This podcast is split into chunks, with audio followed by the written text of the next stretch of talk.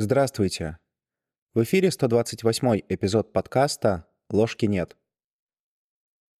В прошлом эпизоде мы говорили о вызове как первом этапе героического путешествия. Вызов приглашает человека к путешествию.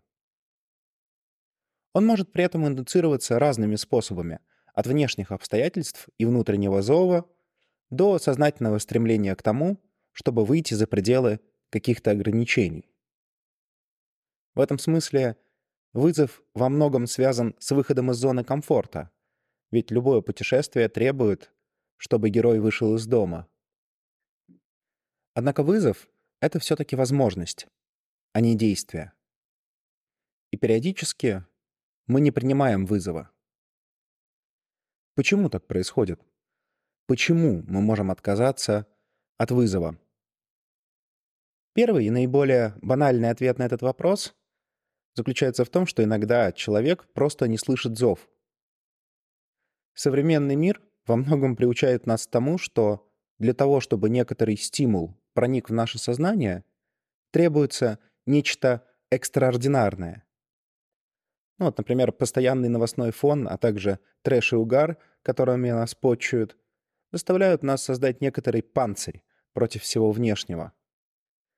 То, что показалось бы ужасным, например, 20 лет назад, сейчас уже воспринимается как некая обыденность. И это не может не интериоризироваться в нашу психику. Внутренний голос часто очень тихий.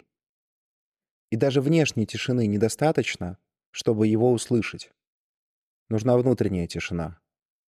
А это очень сильное колдунство. Вот и получается так, что призыв к путешествию тонет среди других мыслей и голосов. Другим частым ответом на вопрос о том, почему мы отказываемся от вызова, является страх неизвестности. И он может быть как явным, так и неявным. Явным — это когда мы боимся что-то сделать, потому что опасаемся либо самого действия, либо его последствий. Надо сменить сферу деятельности, но как же и на что жить в этот период смены? Или надо бы попробовать наладить отношения, но что будет, если нас отвергнут? Или надо бы разорвать порочный круг, но вдруг станет хуже? При этом я вот здесь призываю всех не относиться к этим страхам как к чему-то недостойному. Это сейчас часто транслируется в популярной психологии, дескать, будь сильней своих страхов. У меня иногда даже возникает мысль, что так говорят те, кто с этим не сталкивался. Эти страхи страшны. Но они не недостойны. Напротив, они очень достойны. Они наша часть. Часть каждого человека. И каждый человек, который получал тот или иной вызов, сталкивался с этими страхами в той или иной форме.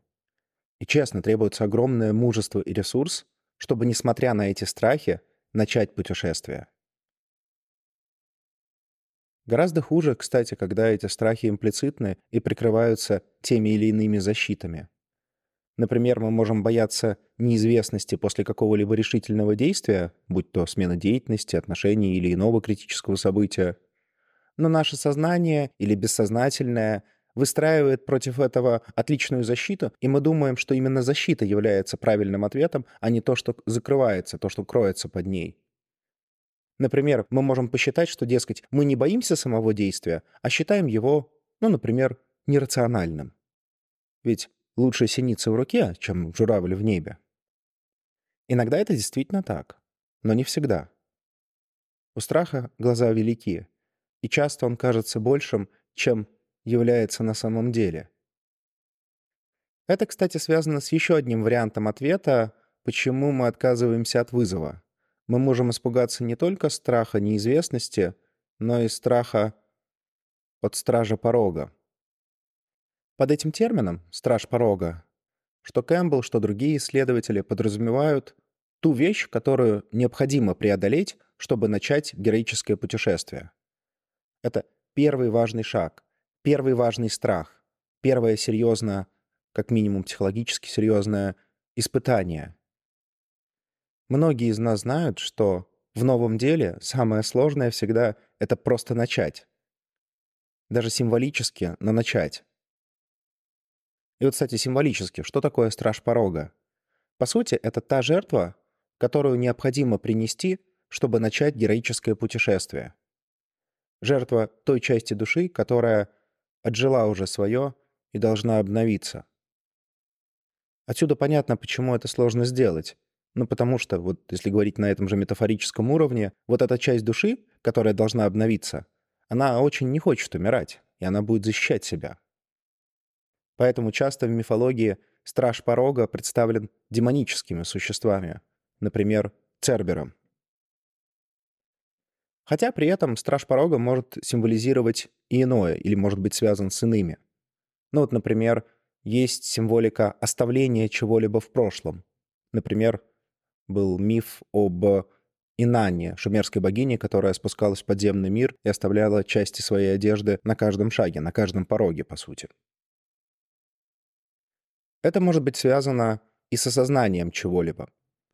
Ну, например, в одной из интерпретаций Кабалы восхождение по древу жизни, которое в некотором роде символизирует архетипическое путешествие героя так вот, это движение связано с прохождением завес, наиболее известной из которой является завеса паракет. Но в контексте нашего обсуждения речь, конечно, идет о пороге между сефирами Малькут и Есот. Во многих эзотерических традициях это связано с произнесением имени соответствующего архангела или бога. Но это все эзотерическая история. Что это означает на русском языке? Это означает, что для того, чтобы преодолеть эту завесу, для того, чтобы пройти стража порога, нужно не просто знать, что делать, нужно это понимать, нужен гнозис, то есть понимание, данное через переживание.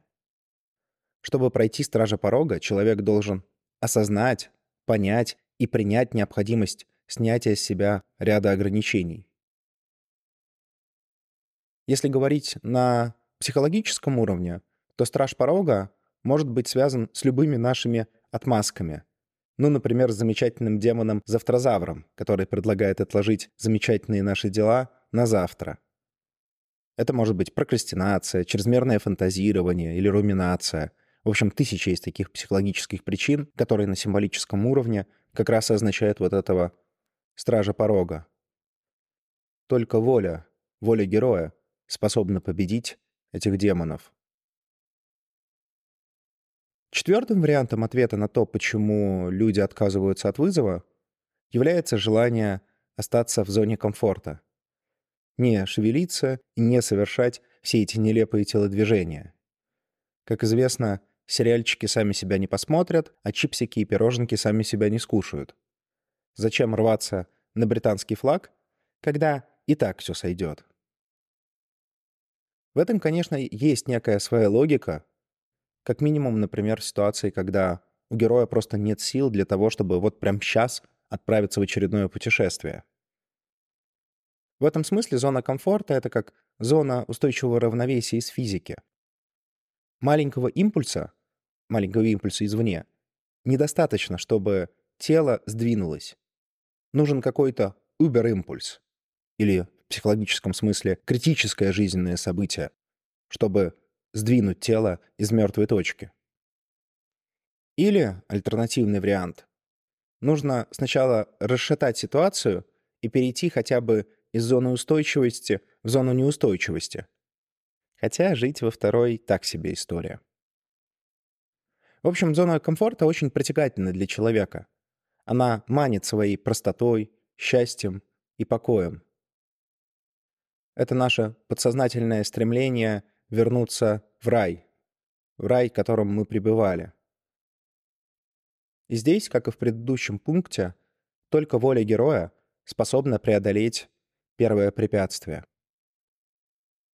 Ну и последним вариантом ответа я бы отметил обычную рутину. Да-да, банальную бытовуху. Героическое путешествие требует и времени, и ресурса. При восьмичасовом рабочем дне куча дополнительных обязанностей, может не быть ни того, ни другого. Да и для того, чтобы услышать и осознать вызов, необходимо время. Время как минимум на рефлексию. И если человек постоянно занят, то никаких путешествий и не может произойти. Отказ в этом случае будет практически автоматическим. вызовы просто не будут осознаны. Не зря подобное состояние часто называют болотом. Оно засасывает. И при попытке выбраться тянет обратно вниз. Нужна либо веревка откуда-то извне, либо сильная воля, ну и удача, как у барона Мюнхгаузена, чтобы вытащить себя из всего этого. Окей, мы поговорили о том, почему человек может отказаться от вызова. Но тут возникает вопрос, а насколько вообще это плохо? Ну, есть вызов и есть. Не каждый же вызов надо обязательно принимать. Чем все-таки чреват отказ от вызова? Здесь есть несколько вариантов ответа, но главным для меня является потеря возможности. Каждый вызов — это не просто выход за собственные границы. Это еще и новая возможность в жизни. Но для этой новой возможности необходимо расчистить плацдарм. Помните, как известный дзен-притча, чтобы наполнить чайник, нужно сначала вылить оттуда воду. Почему возможности так важны? Потому что они увеличивают уровень нашей свободы. Когда у нас много возможностей, мы можем реализовывать наши истинные желания и можем делать это проще. Это не значит, что если их нету, то вы обязательно застрянете. Не, не застрянете, но придется приложить больше усилий. Ну, вот банальный пример. Если у вас есть финансовая подушка, то вы можете позволить себе сменить работу и некоторое время либо не получать деньги, либо получать меньше денег. Но если у вас ее нет, то, увы, такой маневр вам не очень доступен. И если встанет соответствующая задача, придется выкручиваться. Любой вызов всегда открывает новые возможности. И это реально ценно. Вторым негативным последствием отказа от вызова является стагнация в развитии. Как бы ни казалось со стороны, но героические путешествия возникают не в случайном порядке. Они, как и Гендальф Серый из «Властелина колец», появляются там и тогда, когда нужно. Зов говорит о том, что человеку можно и нужно двигаться дальше. И это не то, что всегда можно отложить. Да, мы привыкли жить в мире, где, если я что-то сегодня не сделаю, ну окей, сделаю завтра. С вызовами ситуация несколько иная. У вас во всей жизни может не быть второго такого вызова. Либо сейчас, либо никогда. Отказаться от вызова значит принять на себя, на свое эго, ответственность за последствия. Третьим следствием отказа от вызова может быть так называемая фиксация. Что я здесь имею в виду под этим? Часто героические путешествия связаны с повторяющимися историями, в особенности из прошлого. Жизнь ставящая перед нами определенные проблемы, настойчиво, вновь и вновь подводит нас к решению весьма конкретной задачи. Это, кстати, часто проявляется в отношениях, когда определенная ситуация повторяется, пусть и в разных конфигурациях и с разными людьми. Каждый раз, когда мы отказываемся от подобного вызова, мы закрепляем негативный паттерн поведения. Соответственно, в следующий раз преодолеть стражей порога будет гораздо сложнее, потому что наши же установки и наше же сознание будут работать против нас. На бытовом уровне, думаю, многие с этим знакомы.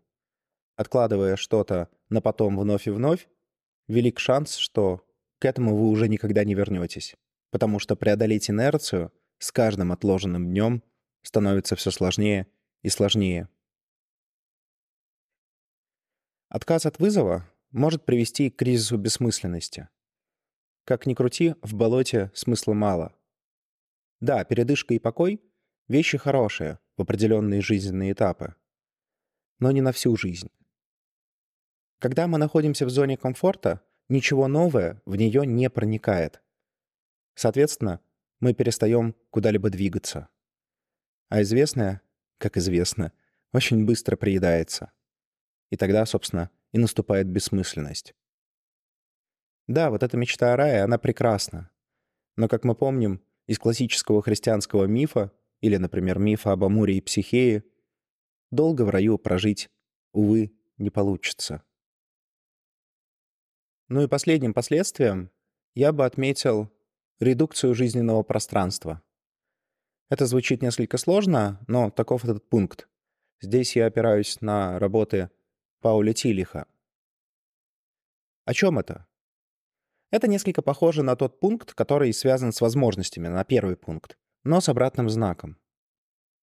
Когда жизнь бросает нам вызов, и мы отказываемся от него, мы не просто теряем возможность, но и отказываемся от некоторой части жизни.